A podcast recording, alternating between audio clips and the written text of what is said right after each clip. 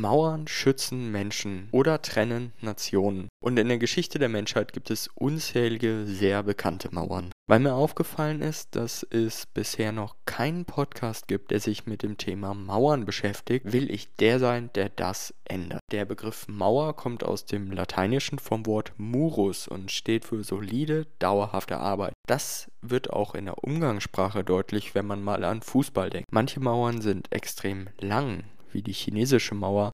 Manche Mauern sind extrem gefährlich, wie die Berliner Mauer.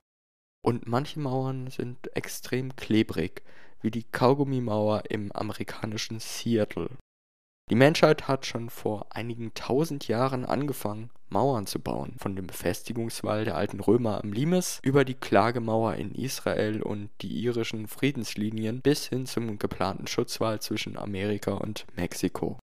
Mauern gab es also schon immer und es wird sie immer geben, in jeder Form, Stärke, Höhe und Länge.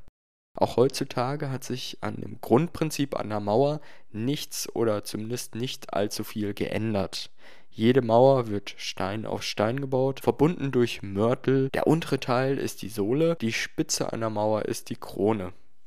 Und weil Mauern ein so unterschätztes Thema ist, beschäftige ich mich in dieser Folge mit den zehn bekanntesten Mauern der Menschheit. Los geht's! Ich bin Philipp Klees, ihr hört Random Facts, der Podcast mit allen Fakten, auch den abgefuckten. Die israelische Sperranlage auf palästinensischem Gebiet besteht aus Stacheldrahthindernissen, Gräben, Elektrozäunen, Kameraüberwachung und einer Straße für Patrouillen. Das Hauptargument für den Bau einer 760 Kilometer langen Sperranlage gegenüber dem palästinensischen Westjordanland war im Jahr 2002 der Schutz der Bürger Israels vor Anschlägen. Auf knapp 30 Kilometer Länge besteht die Sperranlage deshalb nicht nur aus Zäunen und Stacheldraht, sondern wird durch eine meterhohe Betonmauer geschützt. Pläne, Israel mit einem Bollwerk von dem Westjordanland abzugrenzen, reiften schon in den 90er Jahren. Nach mehreren Angriffen von Palästinensern auf Israelis erklärte der später ermordete Ministerpräsident Rabin, er wollte Gaza aus Tel Aviv heraushalten. Der Ausbruch des palästinensischen Aufstands gegen die israelische Besatzung im Jahr 2000 erhöhte den Druck auf Israels Regierung, ihre Bürger vor Anschlägen und Selbstmordattentätern aus dem Westjordanland zu schützen. Nachdem anfangs hier und da ein paar Zäune entlang der Grenze gezogen wurden, begann dann 2002 der Bau der Sperranlage, die heute noch steht. Und das, obwohl der Internationale Gerichtshof in Den Haag die israelischen Sperranlage bereits im Juli 2004 für illegal erklärt hat. Und es geht noch weiter. Israel hat eine weitere Mauer gebaut, an der Grenze zum Libanon nämlich. Offiziell zum Schutz gegen die Hisbollah investiert Israel 400 Millionen Euro in diese zweite Sperranlage an ihrer Nordgrenze.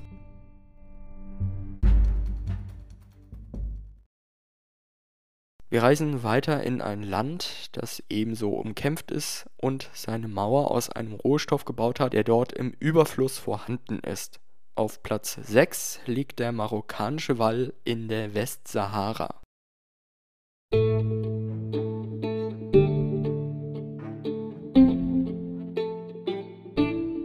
Der marokkanische Wall umschließt 80% der Westsahara und ist buchstäblich auf Sand gebaut beziehungsweise nicht nur auf Sand, sondern auch komplett fast aus Sand. Wir befinden uns in der Westsahara, genauer gesagt in der Demokratischen Arabischen Republik Sahara. Quer durch das Land zieht sich der marokkanische Wall, auch Hassans Wall genannt, nach dem ehemaligen marokkanischen König Hassan II., der zwischen 1961 und 1969 regierte. Vollkommen zu Unrecht ist diese Befestigungsanlage eher unbekannt, denn der marokkanische Wall ist eine der gefährlichsten Grenzen überhaupt, wenn nicht sogar die gefährlichste Grenze der Welt. Damit ist das Gebiet die größte aktiv vermiente Zone der Welt. Der Wall selbst ist ein etwa 3 Meter hoher, an manchen Stellen noch einmal mit Landminen und Stacheldraht gesicherter Sandwall. Nur stellenweise besteht er aus einer Mauer oder meistens aus Geröll.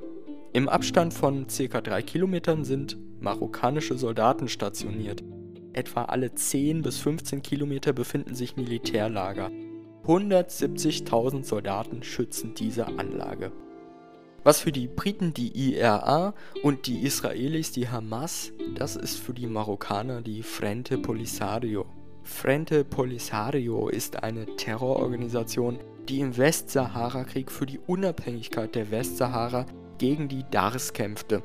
Nachdem es die Marokkaner fünf Jahre lang nicht geschafft hatten, die Frente Polisario zu zerschlagen, änderten sich ihre Strategien und begannen, 1900, und begannen 1980 mit dem Bau des Walls bzw. mit der Abriegelung von 80% des Landes.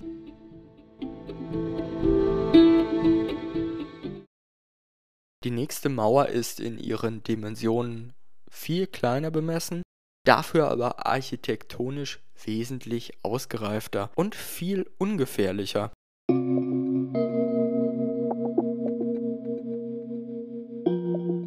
Wir reisen weiter in die Türkei, in eine sagenumwogene Stadt direkt am Bosporus. Hier finden wir eine Mauer, die wegen ihrer perfektionistischen Bauweise und ihrer sehr durchdachten Architektur verdient auf Platz 5 landet. Die Theodosianische Mauer ist ein Meisterwerk der Baukunst und wurde von den Römern zum Schutz der Stadt Konstantinopel gebaut, dem heutigen Istanbul. Im 5. Jahrhundert ließ der römische Kaiser Theodosius die 20 Kilometer lange Mauer rund um die Stadt errichten, um sie vor Angriffen der Hunnen zu stützen. Dabei ist Hunnen ein Sammelbegriff, genau wie auch der Begriff Barbaren unterschiedliche Völker zusammenfasst. Die Hunnen lebten zwischen den Flüssen Don und Wolga, also im heutigen Russland, waren aber kein Stamm unter einer Führung. Ähnlich wie bei den Germanen hatten es die Römer auch hier mit versprengten, wild lebenden Nomadenvölkern zu tun. Dementsprechend mussten wichtige Grenzen und Stützpunkte gegen Angriffe aus dem Nichts gesichert werden. Die Theodosianische Mauer wird von einigen Historikern als eine der erfolgreichsten und bestdurchdachtesten Festungsanlagen in der Geschichte angesehen. Viele der einschneidendsten Ereignisse in der Geschichte der Stadt stehen eng mit diesem außergewöhnlichen Bauwerk in Zusammenhang. Unter anderem hat die Theodosianische Mauer viele Eroberungsversuche verhindert. Trotz zunehmenden Verfalls und dem Aufkommen von Feuerwaffen waren die Befestigungen bei entschlossener Verteidigung auch noch in der Mitte des 15. Jahrhunderts nicht zu überwinden. So trug die Komplexität der theodosianischen Landmauer wesentlich zum langen Bestehen des Byzantinischen Reichs bei. Was viele nicht wissen, im Jahr 395 nach Christus teilte sich das römische Reich in das westliche und das östliche Reich.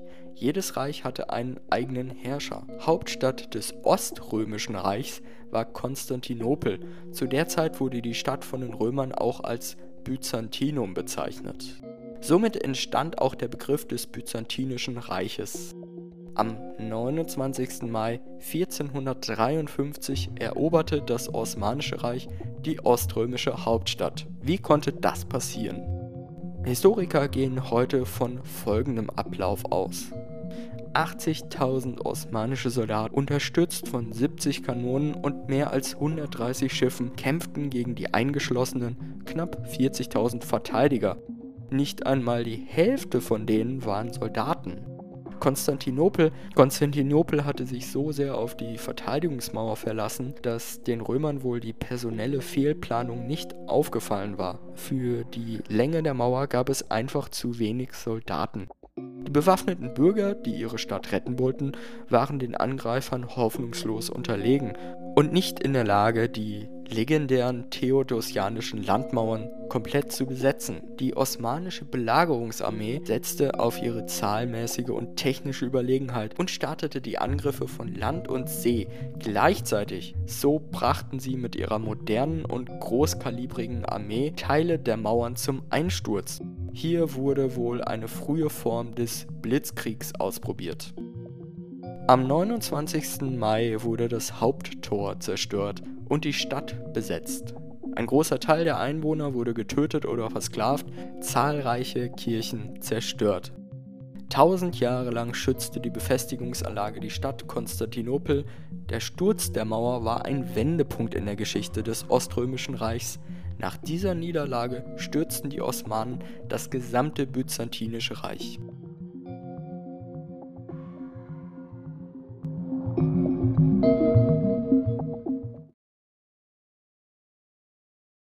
Mit dem Sieg des Osmanischen Reichs über das Oströmische Reich reisen wir von der Türkei nach Israel. Auch bei der nächsten Mauer werden die Römer und die Osmanen eine Rolle spielen.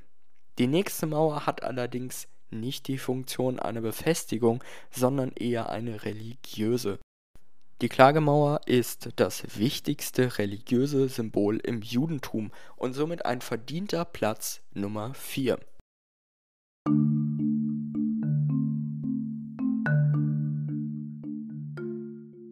Wir befinden uns in Jerusalem, die Stadt, die Israel erst 1980 zu seiner Hauptstadt erklärt hat. Nach dem Sieg im Sechstagekrieg annektierte Israel 1967 die Altstadt Jerusalems mit der Klagemauer. Seitdem steht die Klagemauer sowie die Tempelanlage, die sie umschließt, im Brennpunkt des Nahostkonflikts. Kurz gesagt ist die Klagemauer ein Überbleibsel einer heiligen Tempelanlage. Die kann durch elf Tore in der Klagemauer betreten werden.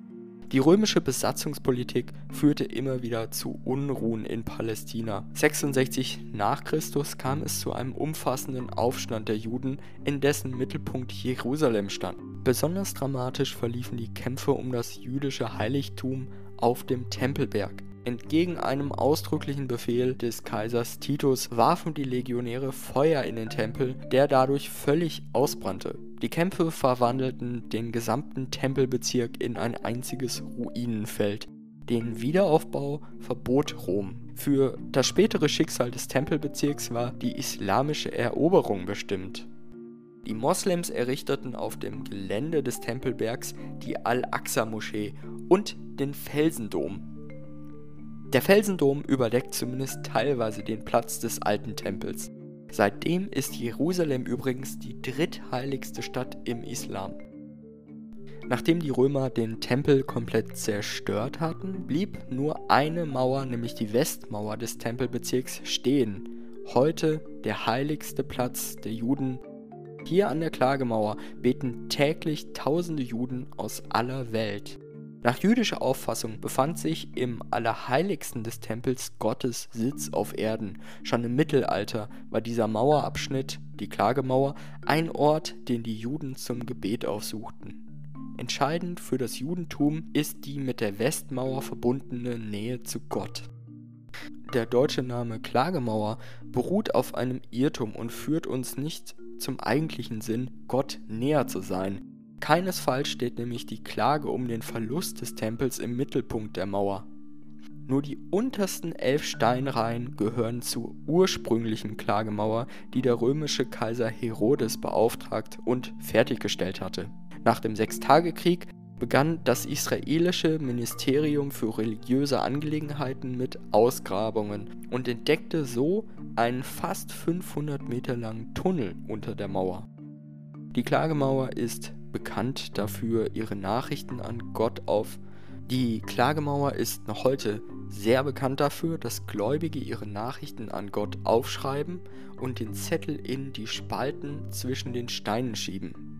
Weil die Römer allerdings so meisterhafte Arbeit abgeliefert haben, sind die Spalten im Mauerwerk sehr begrenzt und es ist wenig Platz für Briefe an Gott.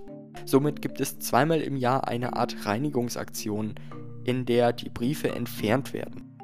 Aber die tausenden Zettel werden nicht einfach entsorgt. Ein Rabbiner bringt die Zettel zum Ölberg außerhalb von Jerusalem. Laut der Bibel ist das der Ort, an dem Jesus nach seiner wundersamen Auferstehung in den Himmel aufstieg. Am Fuß des Ölbergs befindet sich ein alter jüdischer Friedhof. Hier begräbt der Rabbiner die Zettel nach einem jüdischen Ritual. Menschen stecken ihre Briefe an Gott schon seit dem frühen 18. Jahrhundert in die Spalten der Klagemauer.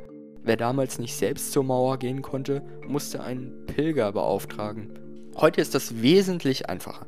Man kann ganz einfach eine E-Mail an Gott schreiben. Und so funktioniert es. Die israelische Telefongesellschaft BESEC leitet per E-Mail eingegangene Wünsche von Juden aus aller Welt direkt an Gott weiter. Und das ist ganz einfach, weil jeder mitmachen kann.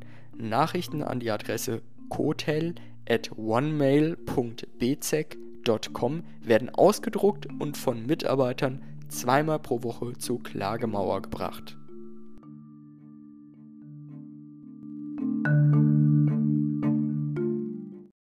Damit endet Teil 2 von 3 unserer kleinen Reise durch die Geschichte der Mauern. In der nächsten Folge geht es weiter mit einer Mauer, die an ein dunkles Kapitel der deutschen Geschichte erinnert, einer Mauer, die hoffentlich niemals fertiggestellt wird und einer Mauer, die von TripAdvisor als unhygienischste Touristenattraktion der Welt bezeichnet wurde. Ich bin Philipp Klees, das war Random Facts, der Podcast mit allen Fakten auch den abgefuckten.